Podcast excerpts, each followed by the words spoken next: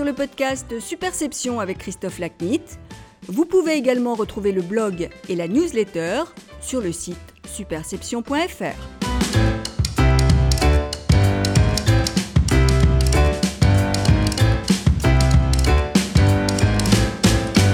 Bonjour, je suis ravi de vous retrouver pour ce nouvel épisode du podcast Superception.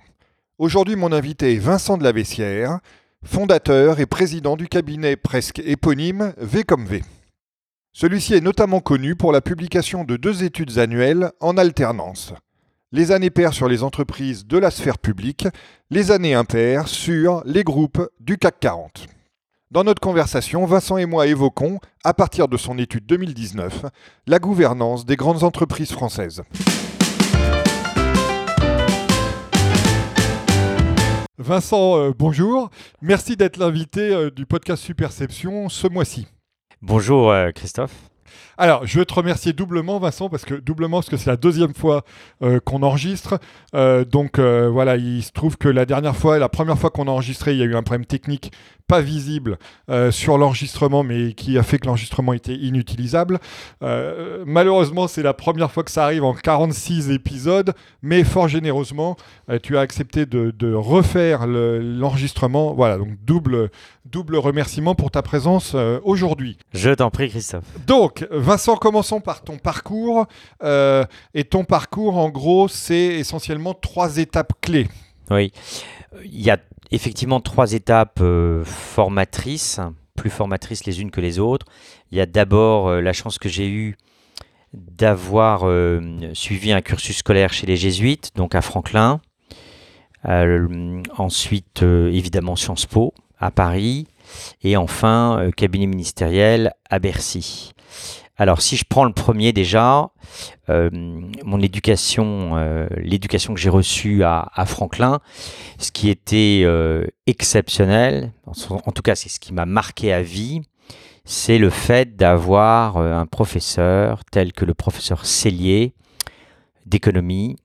J'étais en ES, en, en comment s'appelle, économie. euh, Économie, c'était pas B à notre époque. B, voilà, c'est ça. J'étais en B et en fait, euh, eh bien, il est resté au fond de la classe tout au long de l'année, puisqu'il nous a dit dès le premier jour que c'était à nous, à chacun d'entre nous, à tour de rôle, euh, de faire cours pour le reste de la classe.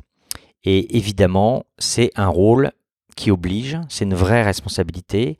C'est celle d'abord euh, de préparer euh, le cours, donc d'avoir la bonne bibliographie, donc euh, d'avoir les bonnes références, ne rien laisser en route parce que sinon ça handicape tous les petits camarades. Et puis le jour J, c'est le fait de pouvoir, de devoir présenter en public l'exposé en question. Et là, euh, quand on a entre euh, 16 et 17 ans, euh, c'est clair que ça prépare à l'avenir. Donc ça, c'est une première étape. La deuxième étape, c'est évidemment euh, Sciences Po, parce que c'est une ouverture euh, intellectuelle sur le monde qui est euh, absolument fantastique, avec euh, des, une promotion qu'on garde quasiment à vie, et euh, des professeurs qui sont euh, tout aussi exceptionnels les uns que les autres. Il me souvient notamment d'avoir été assistant du professeur Tassel, euh, le professeur d'histoire-géographie, en, première année. Donc ça, c'était vraiment des très très bons souvenirs. Et enfin, et je dirais peut-être surtout, parce que là, on, on va crescendo, c'est évidemment le cabinet ministériel. Et évidemment, le cabinet ministériel dans un grand ministère qui s'appelle Bercy. Donc là, moi, j'ai eu la chance d'être euh, chargé de mission pour les questions de communication et de presse au cabinet du ministre de l'économie Edmond Alfandéry sous le gouvernement Balladur entre 1993 et 1995, avec le privilège extrême de m'occuper exclusivement euh, euh, d'une douzaine de privatisations, dont BNP Paribas, Elf, l'ouverture du capital de Renault, l'UAP, enfin j'en passe et d'autres. Donc tout ça, c'est vrai que ça prépare sacrément à l'avenir. Alors, après, deuxième étape, c'est l'étape d'IRCOM. Alors l'étape d'IRCOM, là aussi j'ai eu beaucoup de chance et c'est euh, ternaire. Euh, j'ai eu la chance d'être le DIRCOM de Jérôme Monod euh, chez Lyonnaise des Eaux, DIRCOM de Gérard Mestralet chez Suez Lyonnaise des Eaux et DIRCOM de Serge Wimbert chez PPR, donc euh, devenu respectivement NJ et Kering. Première étape avec Jérôme Monod, bah, d'abord c'est un grand bonhomme. Donc déjà, si je n'avais été que le DIRCOM de Jérôme Monod, ça aurait été extrêmement formateur. Mais en plus, je suis arrivé en pleine crise. Il faut voir que dans l'histoire de la Ve République, c'est quasiment sans précédent, puisque c'est Alain Carignon, Ouais. à cause des eaux de Grenoble, qui a été euh, incarcéré. Euh, donc, euh, première, première leçon de crise, si je puis dire, avec un changement radical de savoir-faire. On m'a pas demandé juste de répondre euh, à des argumentaires sur le prix de l'eau ou la qualité de l'eau. Non, euh, Jérôme Monod a tout chamboulé. Je pense qu'il a été assez pionnier euh, en la matière, en matière de gouvernance, puisque il a créé charte d'éthique, de- des codes de bonne conduite, des comités des nominations, des rémunérations, etc., etc. Ce qui paraît monnaie courante aujourd'hui, mais qui ne l'était absolument pas à l'époque. Après, il y a une deuxième étape, euh, deuxième sorte de crise, c'est une fusion. Donc la fusion entre Lyonnaise des Eaux d'une part et la compagnie financière de Suez, et où, euh, bah, bien sûr, il y a toutes les interrogations qui se posent autour d'une fusion. Il y a euh, des interrogations sur son propre avenir. Et puis des interrogations même sur l'avenir de la boîte, parce que c'est normal, euh, ça va pas de soi. On est très bien euh, chacun chez soi et on se dit euh, pourquoi euh, être à deux chez un autre. Et puis bah, ça s'est très bien passé. donc là j'ai eu la chance de travailler pour, pour Gérard Mestralet, qui est quelqu'un de très exigeant et quelqu'un de très professionnel, tout à fait délicieux. Après, je suis allé chez PPR, donc devenu Kering, Famille donc Pinault. euh, la famille Pinault, avec comme euh, patron euh, opérationnel Serge Wimbert, Aujourd'hui chez Sanofi. aujourd'hui donc président du conseil d'administration de Sanofi. Là, une autre, un autre genre de crise, un autre genre de beauté, c'est euh, le fait que les deux géants du luxe euh, puissent se battre pour récupérer Gucci. Donc c'est PPR qui l'a qui l'a obtenu, mais c'est clair que ça n'a pas été sans conséquence. Euh, ça a eu une crise larvée pendant 2-3 ans avec LVMH. Donc euh, là aussi, euh, extrêmement formateur. un groupe qui était pas du tout celui auquel on, assiste, enfin auquel on a droit aujourd'hui. C'est-à-dire qu'aujourd'hui c'est un pur player du luxe, mais à l'époque c'était un pur conglomérat. Donc ça allait de Pinot Beau Matériaux à Gucci en passant par euh, la Fnac et Conforama. Voilà, donc c'était un autre genre de beauté. Mais évidemment, euh, cabinet ministériel plus ces trois expériences de DIRCOM, euh, je pense que j'avais effectivement le réseau suffisant pour créer ma propre boîte, ce qui s'est fait en 2004, donc avec V comme V. J'ai eu énormément de chance parce que d'entrée de jeu, euh, j'ai eu des très gros clients, donc que ce soit en conseil, en études ou en relations presse.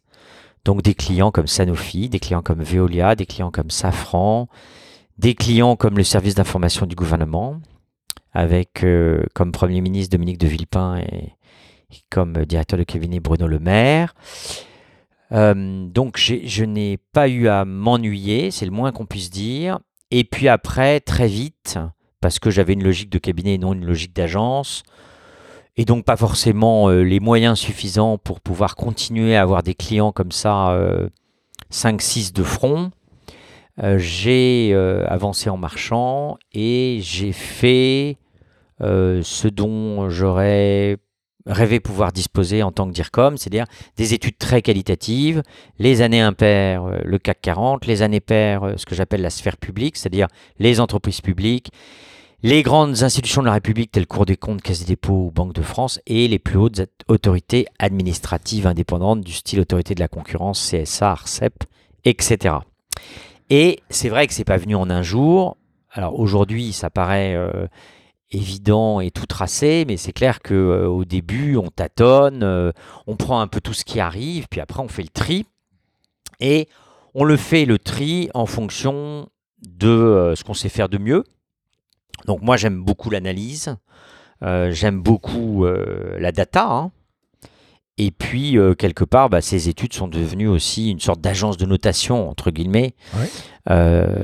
Et la Nicole Nota de la, de la communication et de l'image. On va parler de l'étude CAC 40 2019 sur euh, donc euh, l'image des patrons. Alors, commence déjà euh, par dresser un peu le, le, le paysage euh, de cette étude. C'est Ouais, la 180 méthodologie. Voilà, Ouais. 180 journalistes, 41 réactions, 52 entreprises. Enfin voilà, explique-nous un peu pour les, pour les néophytes qui, ne, qui découvrent, riraient encore cette, cette étude. Absolument.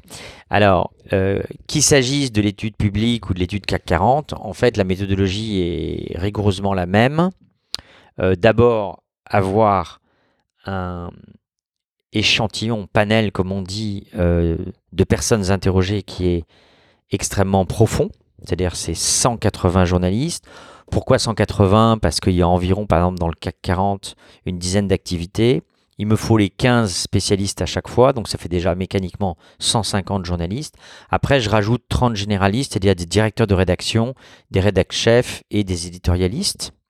Ça permet d'objectiver le propos et je crois que ça tient la route après 15 ans d'expérience. Euh, une autre euh, précision méthodologique, c'est le fait de ne conduire que des entretiens en face à face, parce que téléphone, ça n'a pas trop de valeur. Euh, on ne dit pas évidemment les mêmes choses au téléphone qu'en face à face. Et en face à face, j'arrive à capter les journalistes parce que c'est le temps d'un déjeuner ou d'un petit déjeuner.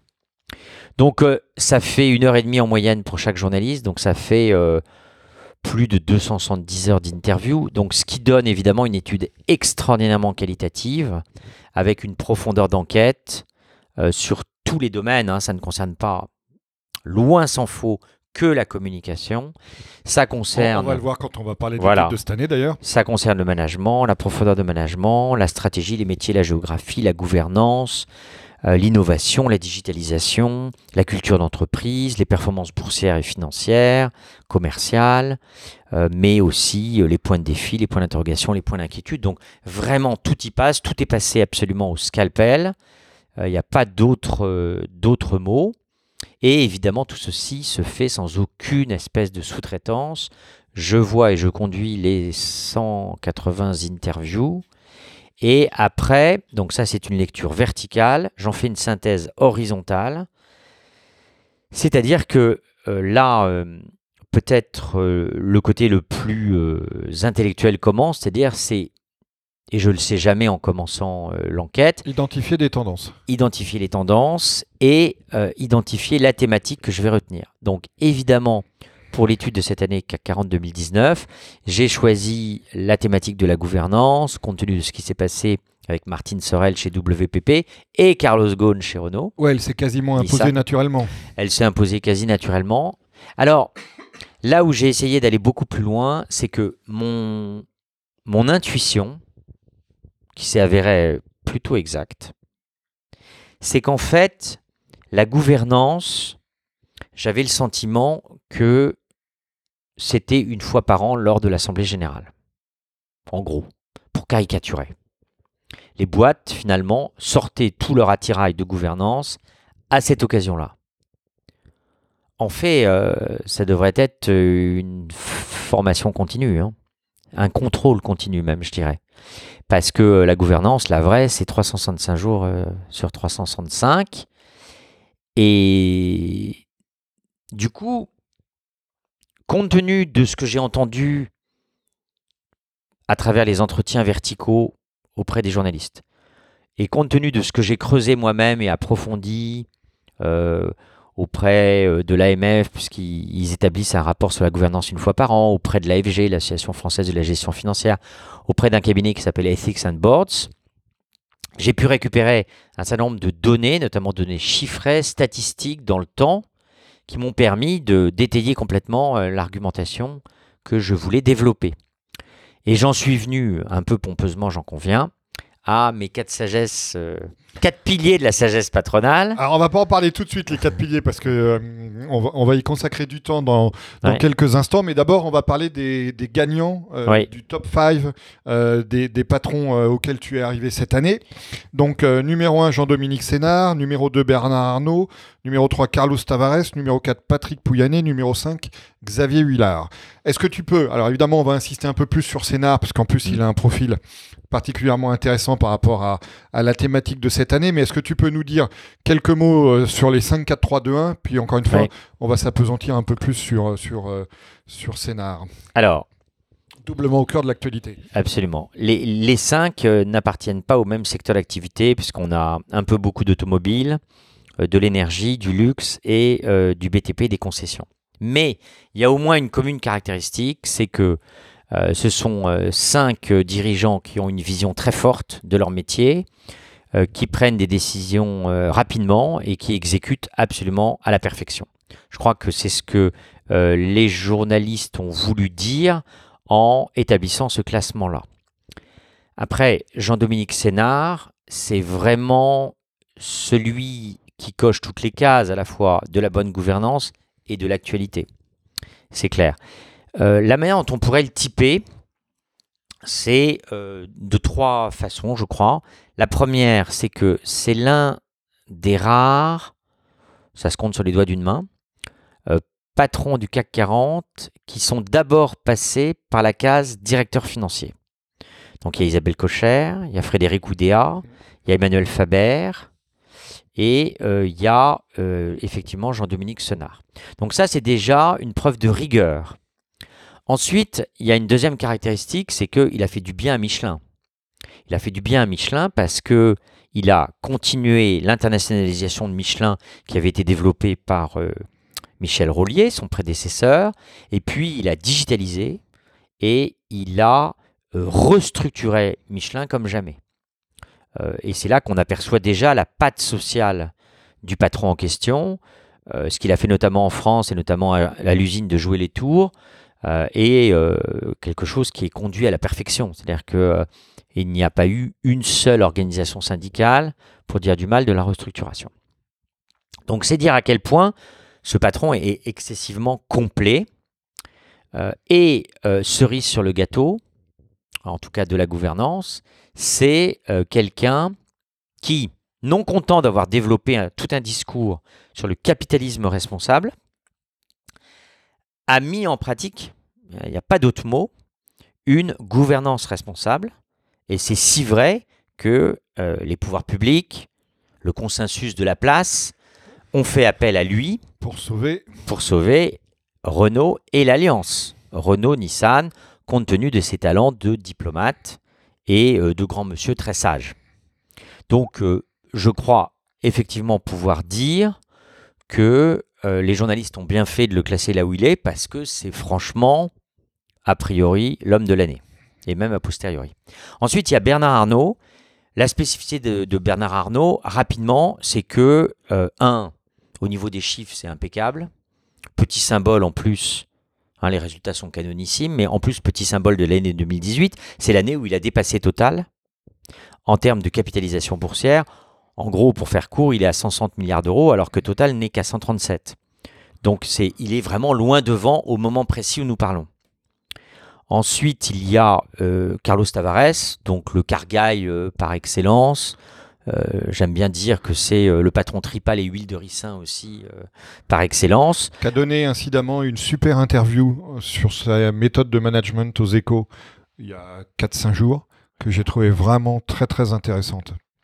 Donc c'est euh, c'est un très bon manager, c'est un très bon chef d'équipe euh, et c'est quelqu'un qui exécute à la perfection. La preuve, c'est que personne ne misait un copec sur le redressement d'Opel et il l'a ouais. fait en 6-9 mois. euh, là où General Motors n'a- n'avait pas su le faire en 30 ans. Donc, chapeau bas. Ensuite, il y a Patrick Pouyanné qui, incontestablement, a fait deux choses. Un, une transition excellemment réussie dans des conditions dramatiques, compte tenu de la disparition tragique de Christophe de Margerie.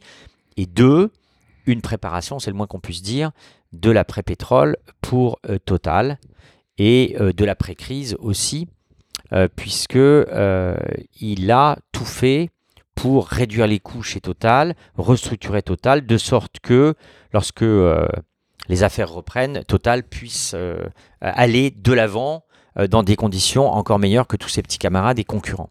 Et enfin, il y a Xavier Huillard. Lui, son, son, sa caractéristique, c'est le fait d'avoir su, à la différence de beaucoup de ses concurrents, euh, marcher clairement sur deux jambes, c'est-à-dire la jambe de la construction et la jambe des concessions, et à l'intérieur de la jambe des concessions, euh, avoir su faire euh, ce qu'on appelle une rotation des actifs, c'est-à-dire les parkings n'étaient plus rentables, il a choisi d'aller vers les aéroports avec une sacrée vista, et là bah, c'est booming, et on lui prête des intentions de, de récupérer ADP, on verra ce que ça donne. Mais en tout cas, indépendamment d'ADP, c'est déjà un des champions du monde euh, des concessions aéroportuaires. Donc euh, voilà, ce qui explique sans doute beaucoup sa cinquième place. Alors, il y a un sixième patron dont je voudrais qu'on parle quelques instants parce qu'il euh, il émerge aussi du, rapport, qui est Emmanuel Faber. Emmanuel Faber, il est connu par beaucoup de gens en externe de Danone par son propos humaniste dans, sa, dans son fameux discours à HEC en 2016, par la vision sociétale qu'il affiche euh, pour Danone. Et puis il est un peu moins connu, sauf pour des gens qui ont des connaissances au sein de Danone, sur un mode de management et de gouvernance en, interne qui est moins euh, attractif, on va dire, que ce qu'on peut voir de lui en externe. C'est ce qui ressort aussi, cette espèce de, visage de Janus de, ton rapport. Euh, donc question pour toi, combien de temps penses-tu que ce, ce visage de Janus, encore une fois, peut être durable? Alors, Là, on, en revient un peu euh, au problème de gouvernance. Ça va faire une bonne transition vers les quatre piliers. Ça va faire une très, très bonne transition vers les quatre piliers. Moi, ma conviction, c'est que euh, on ne peut plus euh, se contenter de discours. Il faut des actes. Et il faut des actes qui soient en application avec les discours, premier point. Et deuxième point, on ne peut plus se contenter d'évaluer un patron, et a fortiori du CAC 40, sous l'angle exclusif de la performance financière ou boursière, il faut vraiment qu'il euh, puisse être euh, évalué sur deux critères, donc la performance et la gouvernance. Et c'est là où peut-être que le bas blesse un petit peu euh, chez Emmanuel Faber. Il a un discours auquel tout le monde, évidemment, peut adhérer, et même adhère avec fascination il n'y a pas d'autre mot, le discours d'HEC euh, et sur l'alimentation responsable. Donc ça, c'est évident. Maintenant, euh, là où il y a des interrogations et même des inquiétudes qui pointent, c'est sur le mode de management, puisque euh, il y a beaucoup de CV qui partent de chez Danone pour aller vers l'ensemble du CAC 40. Donc, ce n'est pas forcément un bon indicateur ce cas d'Emmanuel Faber, une fois encore, nous, nous, fournit une bonne transition vers ce que tu appelles dans le rapport les, quatre piliers euh, de la sagesse, donc l'organisation de contre-pouvoir, la profondeur du management, la préparation de la succession et la conscience sociale et sociétale. Donc est-ce que tu peux nous les présenter évidemment mieux que ce que je viens de faire très rapidement? Alors, euh, je pense effectivement que euh, la, la gouvernance des entreprises du CAC 40, c'est du contrôle continu. C'est pas juste une fois par an, au moment de l'AG, pour faire bien. Et pour faire, ou pour faire genre. C'est vraiment euh, quatre piliers en continu. Donc le premier, c'est l'organisation et l'exercice effectif de contre-pouvoir, donc notamment au sein du conseil d'administration. Ça passe par un nombre de séances du conseil d'administration, 9 en moyenne dans le CAC 40, 5 euh, seulement chez Renault, du temps de Carlos Ghosn. Ça passe par un nombre pas trop nombreux de membres du conseil d'administration. La recommandation AFEP-MEDEF, c'est 15. La moyenne actuelle au 1er mars 2019, euh, c'est 13,8. Euh, chez, euh, chez Renault, ils étaient 19. Donc ça fait un peu beaucoup. Après, il y a des mécanismes d'équilibre tels que les executive sessions, la, les réunions du conseil d'administration en dehors du mandataire social et, exécutif. C'est également la présence d'administrateurs référents euh, c'est-à-dire euh, des gens qui coécrivent avec le président du conseil d'administration ou du conseil de surveillance l'ordre du jour, ou qui peuvent, euh, par exemple, convoquer le conseil d'administration de façon extraordinaire et en urgence. Tel est, tel est, leur rôle. Et ils ont été notamment désignés dans des entreprises qui n'avaient pas de gouvernance dissociée. C'était un peu pour faire le pendant avec le PDG. Tu as des cas de ça en France, dans le CAC 40 de- D'administrateur référent Oui. Oui, le- alors le, la première entreprise qui est adoptée un administrateur référent, euh, c'est AXA avec Jean-Martin Foltz.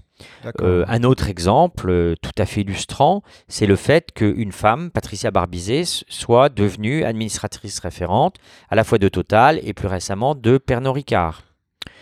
Ou encore chez Kering, le fait d'avoir comme administratrice référente euh, quelqu'un qui a été vraiment l'apôtre de la bonne gouvernance dans les années euh, 2000, euh, qui s'appelle Sophie Lélias.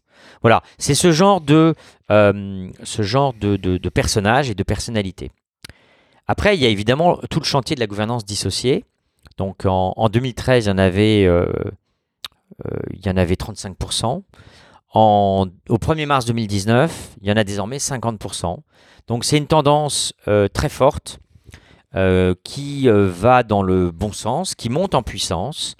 Euh, il y a eu notamment, par exemple, Louis Gallois et Carlos Tavares chez, chez PSA, mais Vimbert, Brandicourt chez Sanofi, mais Clamadio Cocher chez Engie, et plus récemment, Senard Bolloré chez Renault. Et j'apprends, j'ai appris en lisant les journaux ce matin que chez Monsieur Aschenbrois, donc chez Valeo, il allait y avoir une gouvernance dissociée, désormais.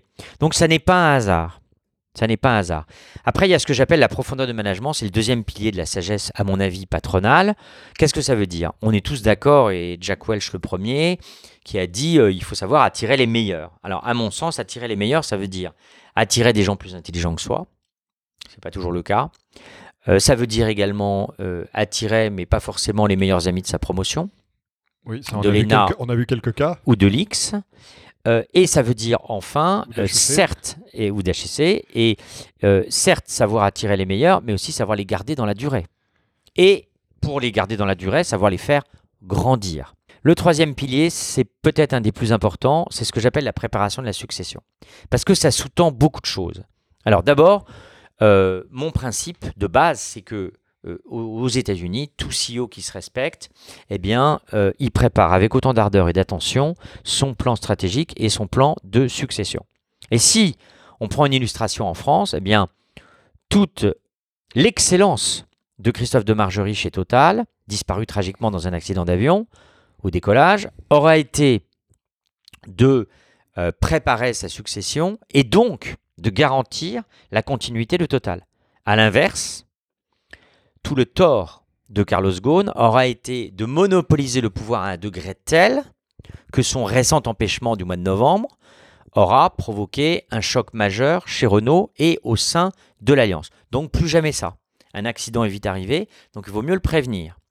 Et donc pour le prévenir, eh bien, il faut l'anticiper, mais l'anticiper systématiquement et pas dans le secret du conseil d'administration. L'AMF le dit clairement dans son rapport sur la gouvernance d'entreprise de novembre 2018, elle dénonce, l'AMF, le manque de transparence des plans de succession. Donc ça veut bien dire ce que ça veut dire. Les plans de succession doivent devenir officiels. Et ils doivent s'établir au grand jour, au vu et au su de tout le monde. Et là, le problème, c'est que euh, à date, il y a encore une douzaine de patrons du CAC 40 qui ne préparent pas leur succession. Et pire que ça, il y en a plein parce que c'est une euh, vilaine, euh, fâcheuse tendance euh, française, c'est euh, de taper l'incruste. C'est-à-dire qu'il faut savoir que Maurice Lévy est quand même resté 30 ans chez Publicis, que Gérard Mestralet est resté très longtemps, plus de 20 ans, chez successivement Suez Genèse des GDF Suez et maintenant Engie, que M. Ghosn est resté 19 ans à la tête de l'Alliance et 14 ans chez Renault, et que, un autre exemple, M. Hermelin chez Capgemini est depuis 16 ans à la tête de la boîte. Donc tout ça n'est pas forcément très sain, parce qu'on se dit un mandat c'est bien, deux mandats c'est mieux, mais euh, troisième mandat on peut se poser des questions, est-ce que ce n'est pas le mandat de trop? Alors à côté de ça, il y a une bonne tendance, c'est la tendance de 2018. Il y a eu des successions, il y en a eu cinq, et carton plein pour la succession en interne et exclusivement en interne, à l'abri de tout parachutage. Donc euh, c'est Chéri, Jean-Marc Chéry chez ST Microelectronics, c'est euh, Patrick Cocard chez Legrand, c'est Guillaume Faury chez Airbus, c'est euh, Denis Machuel chez Sodexo et c'est Florent Ménégo euh, chez Michelin. Et ça, c'est exemplaire. Donc tant mieux. Et après, pour finir, et ça n'est pas du tout la cerise sur le gâteau, c'est le quatrième pilier de la sagesse, c'est ce que j'appelle la fibre sociale et la conscience sociétale. Moi, je pars du principe que euh, on ne peut plus se contenter d'évaluer un patron euh, sur les seuls critères de performance. Il faut aussi les évaluer sur les critères de la gouvernance, parce qu'un patron ne peut plus être hors sol. Et je dis pas ça, c'est-à-dire complètement déconnecté de son environnement euh, social, économique et autres. Et je ne dis pas ça à cause des gilets jaunes. Je dis ça parce que c'est le bon sens. Et de ce point de vue-là, effectivement, des gens comme Faber, des gens comme Frérot, des gens comme Senard donnent euh, l'exemple et euh, je suis sûr qu'ils seront suivis par euh, la quasi-totalité des entreprises du CAC 40. Alors pour rebondir sur ce que tu dis, Vincent, quel est ton regard sur la loi Pacte? Bah, tout, ça, tout ça va dans le très bon sens. La seule chose, c'est que je pense que tout ceci, cette conscience patronale, cette fibre sociale, n'est pas forcément une affaire de législation ou une affaire de codification. Parce que des codes et des lois, on en a eu plein. On a eu la loi Zimmerman, Copé, on a eu la loi Repsamen, on a eu les codes AFEP-MEDEF, et à chaque fois on nous dit plus jamais euh, ne sera comme avant, et à chaque fois on recommence. Donc euh, je pense que c'est plus une affaire de pratique effective, avec euh, une force de l'exemple. C'est ce qu'on appelle l'exemplarité. Donc je pense que le cas de figure de cette année avec Jean-Dominique Senard en fait beaucoup plus que toute loi. Voilà, parce que euh, il y a une force d'exemple et puis parce que surtout, surtout, euh, ça permet de réattirer vers les grandes entreprises le meilleur des générations nouvelles. Parce que c'est ça ce qui est, ce qui est euh, en jeu. C'est pas tellement la mauvaise réputation, c'est déjà la mauvaise réputation qui est en jeu. Mais c'est pas ça l'essentiel. L'essentiel, c'est de faire en sorte que les nouvelles générations continuent à apprécier les grandes entreprises au lieu de faire comme actuellement, s'en aller à l'étranger ou créer leur propre structure. C'est donc trouver de la ressource, parce qu'il y a déjà des entreprises du CAC 40 qui ne trouvent plus les ressources, c'est-à-dire qui ne trouvent plus dans le vivier des grandes écoles des euh, jeunes ingénieurs, au féminin comme au masculin, qui euh, acceptent de euh, regagner leur, euh, ces entreprises-là. Alors, il y a un autre sujet, si on élargit encore la focale. Euh, il y a une étude qui montrait, euh, d'ailleurs dans un numéro de challenge dans lequel ton, ta propre étude était largement reprise, euh, donc sondage réalisé par Odoxa Aviva pour Challenge et BFM Business, que deux tiers des Français ont une mauvaise opinion des dirigeants des grandes entreprises, celles dont, dont on parle ensemble, et que l'adjectif le plus employé pour les caractériser est méprisant. Alors évidemment, il y a, il y a la Fergone qui, qui tombe mal mmh. dans, dans ce dans ce cadre et dans ce contexte. Mais si on élargit un peu le débat, euh, qu'est-ce que tu penses que les entreprises peuvent faire et leurs dirigeants pour essayer de modifier cette mauvaise image et quelle est la part de responsabilité que tu leur attribues dans ce constat que font les Français? Je pense qu'il y a un front sur lequel les entreprises peuvent se réconcilier avec les Français. C'est le front de l'emploi et de l'apprentissage au sens le plus large du terme. Et d'ailleurs, ce n'est pas un hasard si, je prends deux exemples, euh, cette année, euh, un certain Bernard Arnault, au nom du LVMH, euh, a annoncé le jour même de ses résultats, canonissime, a annoncé la création d'emplois en France, et par milliers, pas par dizaines ou par centaines, par milliers. ce n'est pas un hasard non plus si Patrick Pouyanné, qui est à la tête de euh, Total, renoue un peu avec tout l'héritage d'Henri Latman de Schneider Electric sur le thème de l'apprentissage. C'est le fait a, il veut d'une part euh, renouer avec le thème de l'apprentissage en aidant des gens qui n'ont pas forcément eu la chance d'être formés par les grandes écoles. Et d'autre part, c'est son souci de créer un peu l'équivalent de ce qu'a fait euh, Xavier Niel pour l'école 42 euh, dans l'industrie. Donc je pense que ce sont deux exemples qui illustrent parfaitement la, nouvelle tendance, la nouvelle trajectoire que pourrait épouser l'ensemble des patrons du CAC 40. Il ne s'agit pas de se faire pardonner, il s'agit juste d'épouser son environnement. Pour euh, élargir encore plus la focale avant de revenir sur le sujet de la gouvernance euh, dans, notre dernier échange, euh, tu soulignes aussi dans ton rapport qu'il y a un, décalage entre le CAC 40 et son équivalent américain à deux sujets. Un, la vieillesse des entreprises qu'il constitue, à l'exception Systèmes, et deux, l'absence assez frappante de l'économie de l'immatériel. Donc comment tu expliques ce phénomène et quelle voie de, de dépassement tu y vois? Alors, d'abord, il y, a une tradition européenne, il y a un berceau européen euh, qui fait que on a euh, des valeurs et une culture que n'ont pas les Américains. Donc ce n'est pas un hasard si euh, les 9 dixièmes des valeurs du luxe sont concentrés entre l'Italie et la France, par exemple. Ce n'est pas tout à fait un hasard. À part Tiffany aux États-Unis et éventuellement Ralph Lauren, si on compte ça dans le luxe, il n'y a pas d'équivalent. Donc je prends un exemple, mais je pourrais en prendre, en prendre d'autres et pas uniquement dans le luxe. Euh, ça, c'est, ça, c'est le premier point sur, sur, l'industrie, et notamment sur l'industrie automobile. On n'a pas à rougir. Sur l'industrie de l'énergie, on n'a pas spatiale. à rougir. Sur l'aéronautique et spatiale, on n'a absolument pas à rougir. Avec euh, Airbus, Safran, Thales, euh, franchement, tout va bien. Maintenant, tout pourrait aller mieux, effectivement, dans l'ordre des GAFA, de l'immatériel et tout. Et c'est là qu'il euh, faut vraiment faire en sorte que le conseil scientifique des indices qui est euh, la réopage distinguée qui se réunit deux ou trois fois par an pour euh, faire entrer ou faire sortir des valeurs du CAC 40, puisse euh, faire œuvre utile. alors, en deux ans, ils ont déjà fait sacrément œuvre utile, puisqu'ils ont fait entrer Atos, ils ont fait rentrer Dassault Systèmes. Et ils ont fait rentrer à nouveau ST Microelectronics.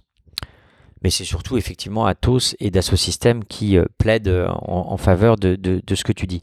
Maintenant, il y a Thales, qui est aux portes euh, du CAC 40. Ça fait deux ans qu'ils sont aux portes du CAC 40. Ça fait euh, 13 ans qu'ils n'y sont plus. Euh, et s'ils rentraient aujourd'hui, euh, ils n'auraient pas à rougir de leur positionnement en termes de capitalisation boursière, puisque ils euh, seraient positionnés à la 22e place sur 40 en termes de capitalisation boursière.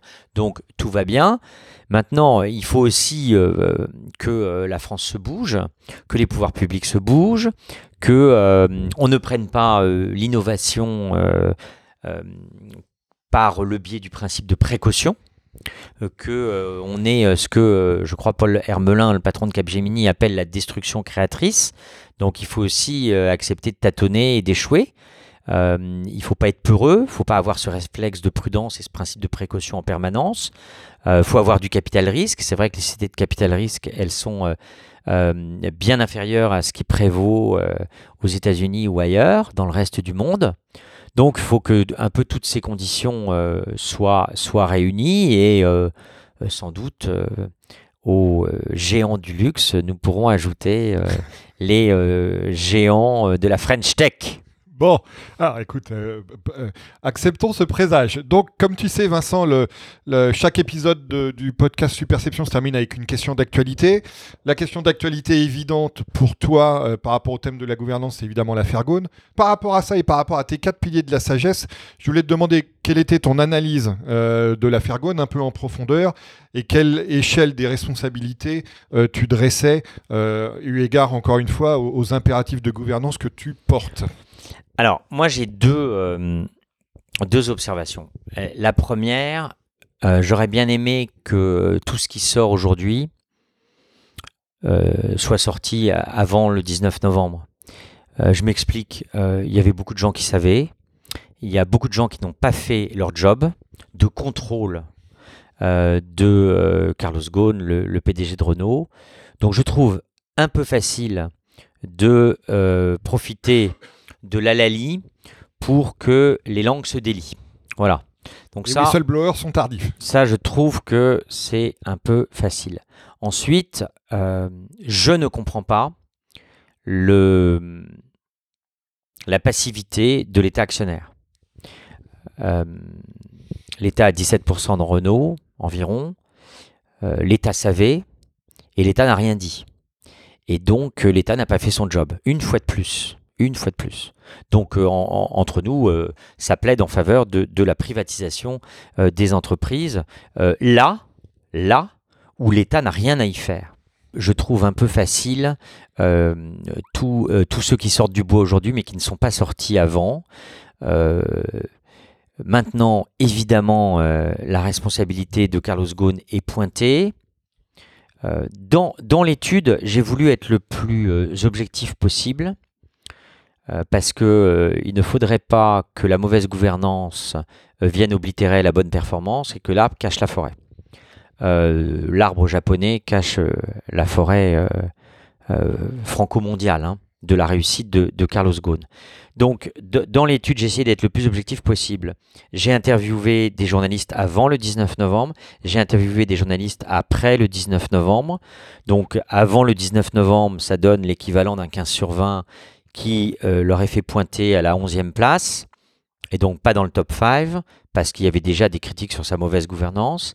Et après le 19 euh, novembre, en rassemblant toutes les notes données par les journalistes interrogés, après cette date, ça donne euh, un 10 et quelques, qui fait que en additionnant les deux et en divisant par deux, ça donne une moyenne de 12 et quelques, qui le fait effectivement reculer à la 35e place.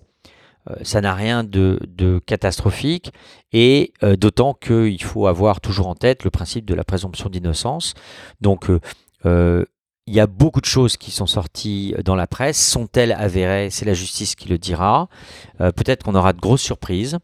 Peut-être qu'on apprendra qu'il y a une société Nissan qui en fait savait tout ça et a validé tout ça et ne l'a sorti que parce qu'elle sentait que euh, les temps devenaient durs pour elle, puisque on savait l'intention de Carlos Ghosn de euh, vouloir fusionner Renault et Nissan.